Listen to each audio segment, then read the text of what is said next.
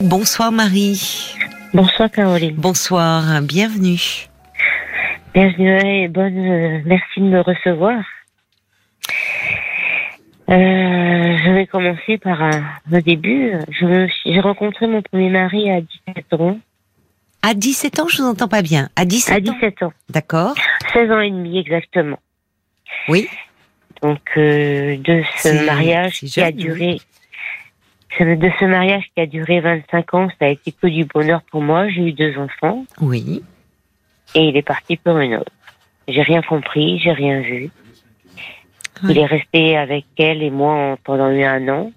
Hmm. Après, j'ai rencontré sur un site de rencontre une autre personne qui est restée avec moi pendant 13 ans. Oui. Et pendant le Covid, il a vrillé. Il s'est mis sous l'alcool,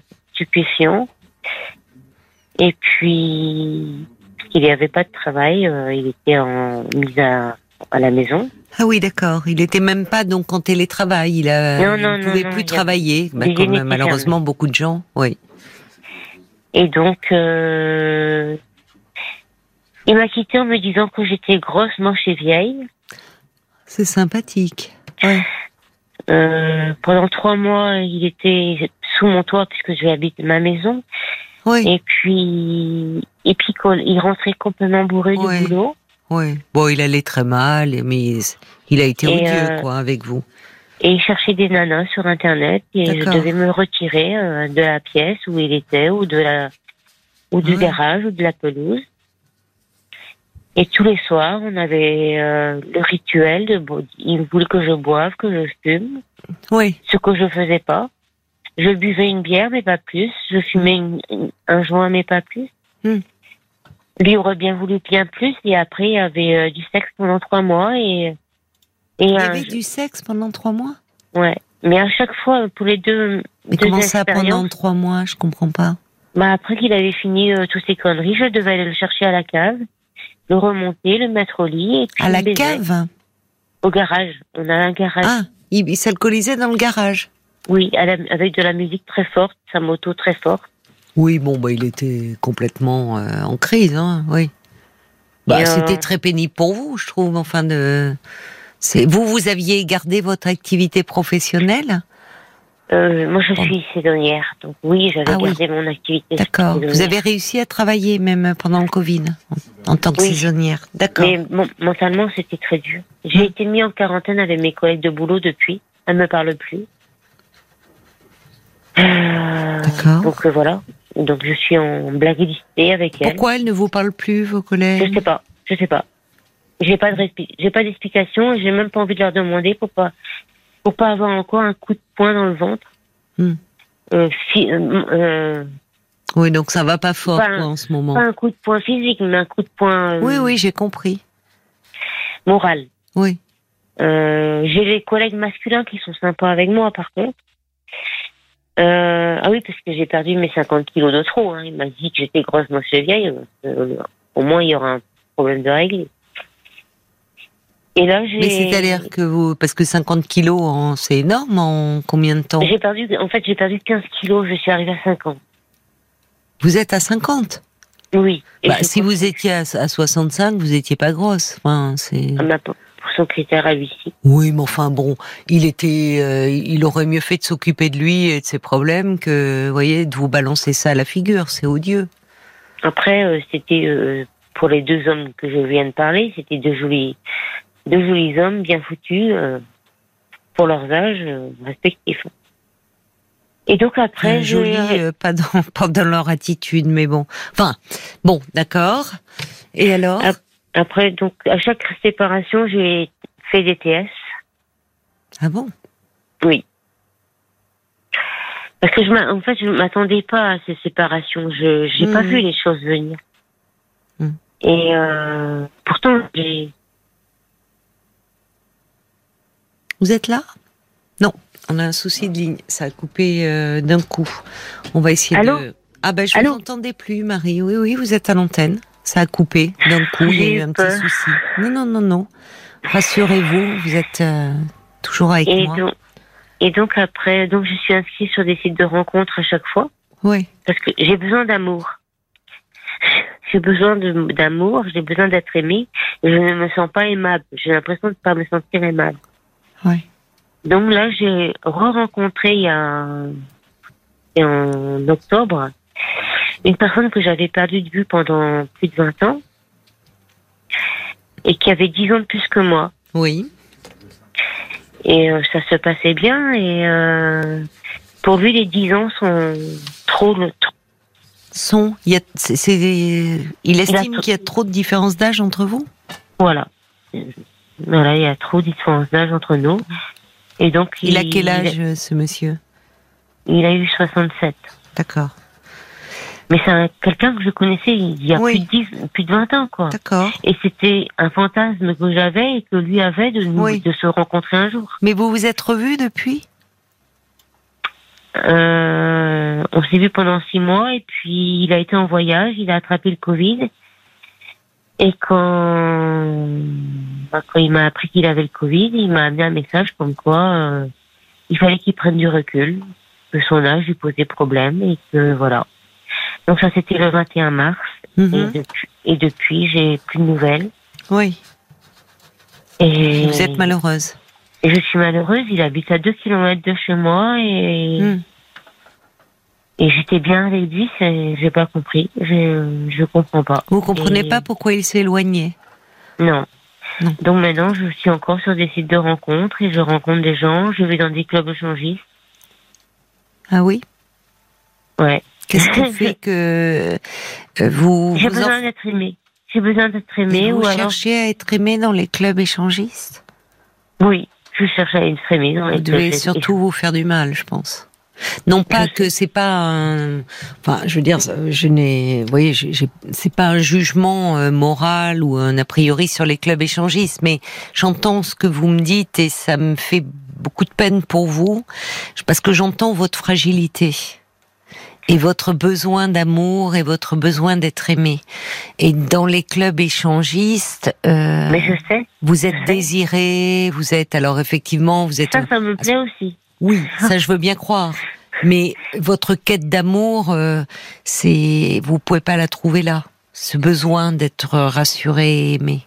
Comment vous en êtes arrivé d'ailleurs? Bon, ça peut être anecdotique, mais c'est un c'est un homme qui vous a amené vers euh, cela? Vous y alliez des- auparavant? Ah non, non, c'est un des, des hommes que j'ai rencontré sur Internet qui, qui m'en avait parlé. D'accord. Donc j'étais préparée. Hmm.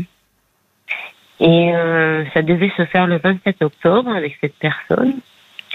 Et ça s'est pas passé parce qu'en fait, l'autre personne est arrivée dans ma vie. Celle qui a passé Ah oui, celui qui voilà, oui que vous avez retrouvé. Oui. Et lui, il, il, il est, je lui en avais parlé et lui il le pratiquait. Donc j'étais prête à aller dans un club échangé. Ah ce cet homme avec qui vous avez euh, 10 ans de différence d'âge Oui, oui. Donc euh, c'est lui qui, Qui vous n'est a pas du tout le prototype d'homme que je cherche. Mais que j'avais eu un coup de cœur quand j'avais, euh, quand il y, a, il y a plus de 20, 30 ans de ça. Mais donc c'est cet homme-là qui euh, vous a parlé de son désir de vous amener dans les clubs échangistes, enfin de Voilà. vous faire découvrir cet univers. Oui. Et j'ai apprécié. Vous avez apprécié. D'accord. Après, je pense que ça vient de, de mon début de vie. Euh, je suis née à six mois et demi. Et euh, j'ai été mis en pouponnière pendant les trois mois de ma vie, sans que ma maman puisse vraiment venir me voir, puisque j'avais euh, deux grands frères. euh, moi, moi, je suis de 65, mon grand frère était de 63, mon deuxième était de 64, donc j'étais de 65. Oui, vous vous Donc, j'avais- suiviez. elle n'avait Hein pas de permis, j'étais toute seule, euh, donc j'avais pas de... Bah, six mois et demi, vous étiez, vous étiez très très grand. C'est déjà euh, de la prématurité, mais à cette époque-là, euh, Oui. ça a dû être compliqué. Et après, Ben, je, je le pense bien. hein. pour vous et pour et- votre mère. Oui. Mais euh, et avec ça, je sais qu'avec ça, j'ai une relation un peu, un peu à l'écart de ma maman. Je vous entends mal. Vous, vous- attention, Marie, parce que oui, oui, il faut bien que vous parliez dans le téléphone là. Assez- euh, je, je sais que j'ai une relation assez négative envers ma maman. C'est pas sa Mm. faute, hein, c'est la mienne. Euh, je vais la voir tous les vous jours. dites que c'est la vôtre? J'arrive pas à communiquer avec elle. Bah oui, mais c'est pourquoi vous seriez responsable de cela? C'est dans une relation, enfin, c'est plus complexe que ça et je ne sais pas, c'est pas récent cette difficulté à communiquer avec votre mère. Non, c'est pas récent. Oui. C'est toujours l'enfant, il est pris dans une relation qu'il ne choisit pas au départ. C'est le parent, c'est l'adulte qui initie cette relation. Alors qu'il ne choisit pas forcément parce qu'il est lui-même pris dans une histoire, malheureusement. Mais bon. Donc vous voyez, c'est pas aussi simple. Enfin, vous ne vous sentez pas aimé comme vous auriez aimé l'être de votre mère. Voilà. Et j'étais aimée de mon papa, mais mon papa est parti euh, en décembre. Vous l'avez perdu là en décembre euh, Oui. 2021. Oui. D'accord. Et c'était le rock de la famille, c'était euh, mm. Mm. Euh, avec toujours de la bienveillance. Il a, il était plus en très bonne forme à la fin de la vie, mais quand, quand je lui ai appris que je me quitte, que mon compagnon de 13 ans de vie me quittait, il a, il a compris. Il n'était pas très bien dans sa tête. Oui. Et ça, il a compris. Et quand j'allais le voir, il me demandait des nouvelles de lui. Est-ce qu'il allait venir le voir? Est-ce que... Ben non, papa, il viendra pas te voir. voilà. Mais finalement, là, dans vos histoires d'amour, pardonnez-moi, les, vous, vous, vous, dressez un portrait au fond des hommes que vous avez aimés, qui vous ont aimé, mais qui vous abandonnent. Oui. Et, vous restez dans cette, euh, dans ce questionnement-là. Finalement, vous ne comprenez pas pourquoi. Je comprends pas pourquoi. Comme si l'amour, quand vous dites j'ai besoin d'amour, comme si finalement c'est c'est encore comme un enfant qui a besoin d'être aimé et surtout rassuré, j'entends moi. Parce que l'amour peut s'arrêter dans un couple. Vous voyez, enfin, sans le, le deuxième a été odieux. Le, J'imagine, enfin, euh, c'est au fond. Euh, ce premier garçon rencontré à 16 ans et demi, qui est devenu votre mari, j'imagine, oui, il y a une part de votre monde qui s'est effondrée quand il est parti. Euh, vous vous imaginiez certainement vieillir euh, avec lui. Et juste euh, mes enfants étaient partis de la maison. Oui, c'est ça. Vous vous êtes trouvé complètement perdu parce qu'au fond, euh, vous avez grandi avec lui, vous avez grandi ensemble. Ah enfin, c'était c'était un aussi, c'était un repère pour vous. Des enfants. Mais là, vous me semblez, euh, en fait, je vous écoute, vous me semblez très perdu et, et finalement dans dans une dans une quête d'amour, mais où vous risquez, je crains de vous faire beaucoup de mal. Je sais pas, est-ce que vous êtes un peu accompagné psychologiquement Alors j'ai été voir une psychologue il y a quelque temps de ça. Je, je rendez-vous mardi prochain.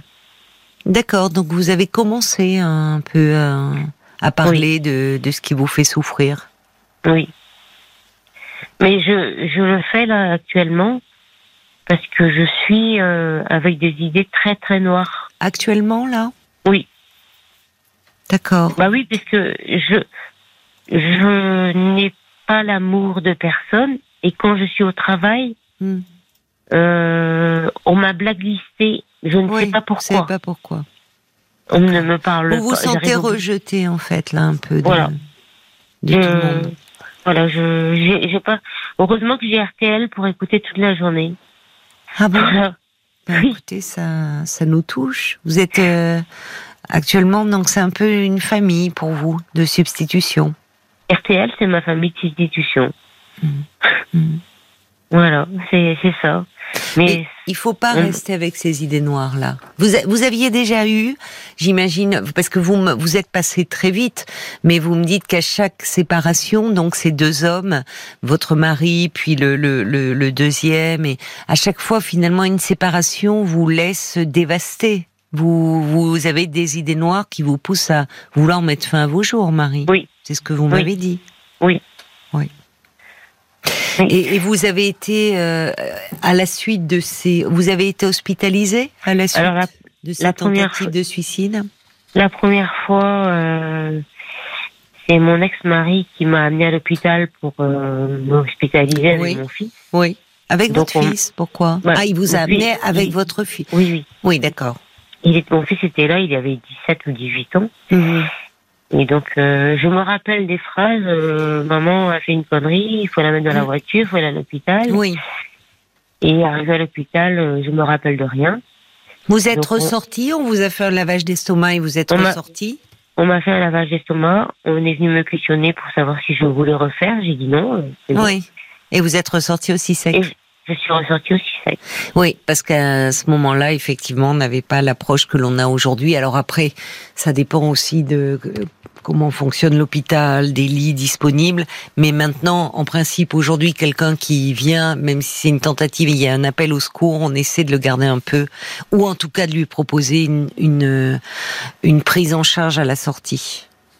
Je sais que mon ex-mari, mon ex-mari voulait qu'on me garde. Et moi, j'ai dit Bah, il avait pas. peur pour vous. Vous voyez que il avait beau se séparer de vous, il a, il tenait à vous malgré Je tout. crois pas. Je crois qu'il voulait se séparer, de se débarrasser de moi puisqu'il avait déjà une autre compagne.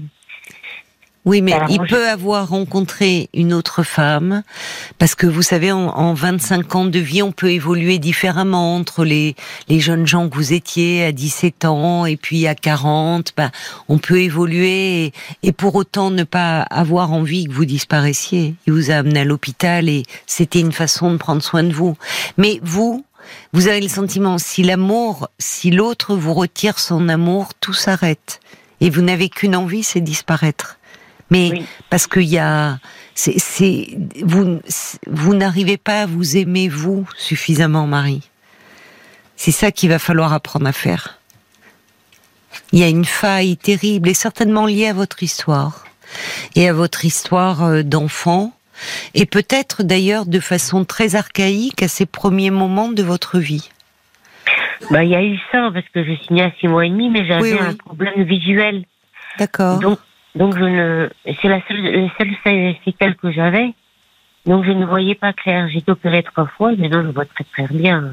Vous avez, euh, d'accord, vous avez récupéré une vision. euh, Euh, parfaite. Euh, Parfaite. sauf, sauf d'un œil. à Mais quel âge Vous avez été opéré enfant? J'ai été opérée à 6 ans, à 11 D'accord. ans et à 17 ans. Ah oui. C'est lourd, oui. Et Oui. jusque-là, vous ne, vous ne voyez pas du. Vous aviez. Ah, si. euh, si vous Ah, étiez malvoyante. Euh, Jusqu'à mes 6 ans, j'étais malvoyante. D'accord, d'accord. Et avec euh, et vos parents, comment étaient-ils par rapport justement à ce qui Ah, protecte Papa était, papa était très protecteur avec moi. Oui, Par contre, maman, elle a dit une chose, c'est qu'elle a dit, euh, quand je me suis fait opérer à mes 6 ans, Hmm. donc j'ai commencé à revoir un peu, oui, et j'étais une petite fille très sage dans un coin qui bougeait pas pour pas être cognée, oui, pour pas me cogner à tout. oui. Et à 6 ans, j'ai commencé à bouger comme une enfant normale. Ben oui. Et maman, elle a dit, si on avait su, on t'aurait pas fait opérer, tu bouges trop. C'est fou, oui, au lieu de, oui, oui, de se réjouir que vous Elle soyez à nouveau une petite fille qui peut explorer le monde et bouger, parce que les enfants bougent et, et vivent, ça en fait. Vous étiez 6 ans, mal... je me rappelle. Oui, bah bien sûr. Bah oui, bah oui, parce que vous vous retrouviez euh, euh, finalement, enfin, ce plaisir, découvrir, et alors que quand on ne voit pas, ben, on est apeuré. C'est-à-dire, euh, vous aviez du Ah oui. mal à explorer votre. euh, Mais c'était ça. Je, je me rappelle de ma, mon enfance, Oui, jusqu'à mes 6 ans, dans le coin de la cuisine avec des livres, euh, des revues à regarder de très près. Mais c'est tout. Je bougeais pas. Mm. Quand je sortais de l'école, on me donnait, mon frère, mon grand frère me donnait la main pour me ramener à la maison. Mm. Mm. Et j'avais les moqueries à l'école des enfants parce que je voyais pas clair. oui, c'est terrible, oui, oui, oui. Mais il y a Euh, quelque chose qui, qui, qui, qui est resté comme ça très fragile et très en souffrance. Et je pense que, vous savez, euh, une, se séparer, les, les séparations, euh, euh, se séparer de quelqu'un que l'on a aimé, c'est douloureux. C'est douloureux pour tout le monde, Marie. Mais pas au point de vouloir disparaître. Non, mais là, par Oh. exemple, la dernière personne que je côtoyais, avec qui j'étais très bien, euh, il me marque dans ses messages, puisqu'il a même pas eu le courage de décrocher le téléphone, Hum, hum. il me marque que il veut pas me frustrer dans sa ma relation sexuelle et patati patata, mais j'étais en osmose avec lui. J'ai jamais ressenti euh, autant de plaisir avec un homme qu'avec lui. Oui, mais bon, c'est, vous savez, c'est une façon. Il s'accroche euh, à ça. euh, pff, non, mais il, se disait, dès le départ qu'on s'est retrouvés, il m'a dit, je suis vieux. Oui, mais c'est bon. C'est enfin, euh, il, il, trouve un prétexte pour un moment se séparer. Et la séparation, vous ne supportez pas. La séparation, ça doit vous ramener peut-être, et c'est important que vous soyez vraiment suivi, Marie. Ça vous renvoie peut-être aux ces premiers moments de votre existence où le bébé que vous étiez extrêmement vulnérable euh, a été séparé, euh, plongé dans un environnement un peu hostile pour un nouveau-né, parce qu'un nouveau-né, ce qu'il rassure, c'est l'odeur euh, de sa mère, c'est le pot à peau, c'est et, au fond, vous avez quand même une grande force en vous parce que à votre époque, naître à six mois et demi, euh, il a fallu vous battre hein, pour rester en vie. Et malgré ce handicap euh, on a pu, vous là aussi vous vous êtes battu, donc il y a une force de vie très grande. Mais aujourd'hui, ces séparations vous ramènent certainement à quelque chose de très profond qu'il faut travailler en thérapie, mais surtout, je pense qu'il faut que vous voyez un médecin aussi par rapport à ces idées noires. Ah, mais je suis suivie Je pense qu'il faut que vous ayez un, oui, mais un traitement. Parce que là, c'est de, la dépression, hein, Marie. Alors, vous avez quoi comme traitement actuellement? Je vous demande pas le nom des médicaments, mais qu'est-ce que vous prenez? Euh... Un antidépresseur, un, un, somnifère et un, un stabilisateur d'humeur. D'accord. Pourquoi? On parle de troubles bipolaires? Vous avez un, il y avait, euh, il y avait eu un diagnostic de portée là-dessus? non. Elle, a préféré médecin. Régulateur d'humeur, on vous donne. Oui. Bon. Euh, Est-ce que vous sentez, depuis combien de temps vous prenez ce traitement? Depuis la première séparation. Bon. Euh, et à nouveau, vous sentez des idées noires là? Ah oui, oui, oui. Bon, alors il faut revoir quel est le médecin qui vous. Je, suis désolée, j'accélère un peu le rythme parce que je vois qu'il est minuit 26 et qu'on va devoir se quitter. Je voudrais pas qu'on se quitte euh, là-dessus. mon médecin généraliste. Oui, bon, mais là le traitement visiblement il agit plus assez si vous êtes envahi d'idées noires. Donc il faut. Et ce qui est normal, il peut y avoir une accoutumance au fil du temps. Ça serait peut-être bien de prendre l'avis d'un psychiatre. C'est un psychologue que je vais voir la Oui, j'ai entendu. Le psychologue ne peut pas vous prescrire de médicaments. Il n'est pas médecin. Euh, mais euh, le psychologue va vous aider, va faire un, un, suivi, un accompagnement psychologique. Mais par rapport à votre dépression, si vous avez à nouveau, si vous êtes envahi d'idées noires, il faut certainement un peu revoir votre traitement. Soit vous en parlez à votre médecin traitant en disant que malgré le traitement, les idées noires sont très présentes. Soit vous allez voir euh, directement un médecin spécialiste, un médecin psychiatre pour votre traitement. Ça vous empêche pas de continuer le rendez-vous avec la psychologue si ça s'est bien passé avec elle, voyez. Pour pour vous aider, ça serait bien que vous ayez un traitement approprié à votre état, plus la psychothérapie. Mmh.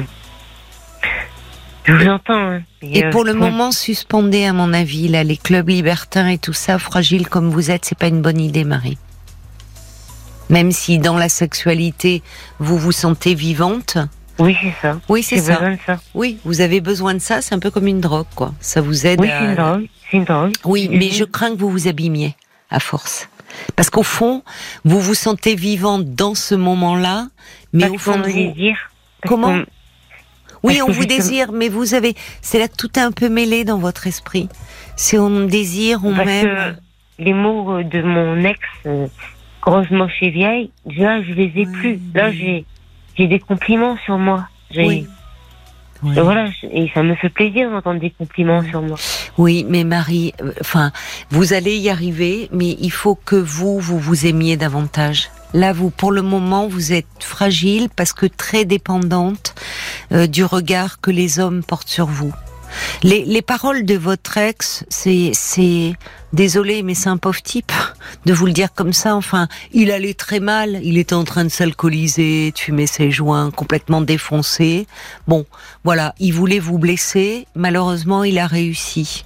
Mais euh, vous ne vous résumez pas à ça. C'est lui qui avait besoin aussi de consulter. Voyez? Donc, il a trouvé le bonheur. Il a trouvé une. Oui, oh, le bonheur, oui, bon, faut écouter ça. De l'extérieur, c'est pas parce qu'il est avec quelqu'un qu'il est forcément bien.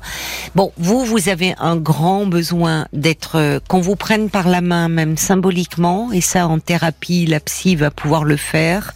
Mais franchement, revoyez votre médecin traitant pour évaluer le, le traitement. Il faudra le dire à votre psy, hein, si vous ne l'avez dit, que vous avez des idées noires, parce que souvent les psychologues travaillent en partenariat avec des psychiatres. Donc elle pourra peut-être vous orienter vers quelqu'un pour qu'on révise un peu votre traitement. D'accord Marie? Il faut prendre soin de vous là. Vraiment. Il y a Cathy qui dit pas parce que le monde a été invisible pour vous au début de votre vie qu'il faut devenir invisible. Bon chemin à vous et prenez soin de vous, Marie. Vraiment, vous en avez grand besoin. Et quand vous vous aimerez un peu plus, vous verrez que vous serez moins dépendant du regard des hommes sur vous et vous les choisirez aussi différemment. Bon courage à vous, Marie. On doit se Merci. quitter parce qu'on arrive à la fin de l'émission. Je vous embrasse. Au revoir, Marie.